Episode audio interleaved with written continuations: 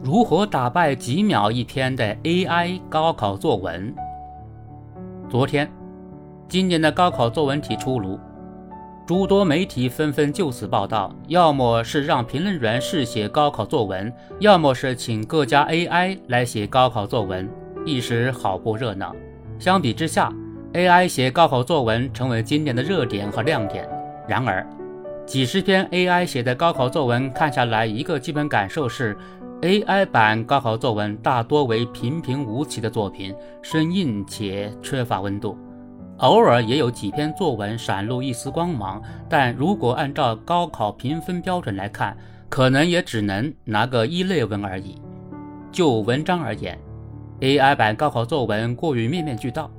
AI 写作采用传统的应试答题方式，属于已有知识和术式方式的叠加，看上去概念清晰、逻辑严密、面面俱到，论述清晰、层次分明，得分点一个不漏。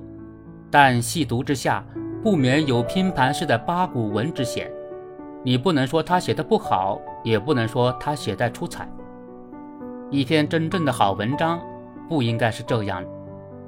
就作文本身来说，其真正应该体现和强调的，一是文字修养或者说是文采，展现独特的语言风格，而不是似曾相识、味同嚼蜡；二是思维能力、想象力和创造力，体现一定的思辨思维，做到言之有物，给人以启迪，而不是观点老套、空洞无物。三是有温度的文字，而不是表达呆滞、无关痛痒。如果做不到前者，只沉溺于后者，那 AI 作文所传递出的讯息便是：AI 一秒就可以写出应试文章超过你。不得不承认，时代到了今天，AI 发展速度相当惊人，人工智能对教育的挑战已经摆在了明面上。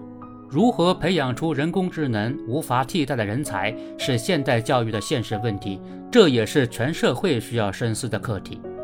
就文章写作而言，自古以来我们一直倡导的思考和经验，仍然值得借鉴和坚守。无论是白居易说的“文章何为时而著，诗歌何为事而作”，还是广为流传的“文章不是无情物，字字句句诉衷肠”。无一不在其中藏着写作和表达的真谛，值得我们好好品味和细细揣摩。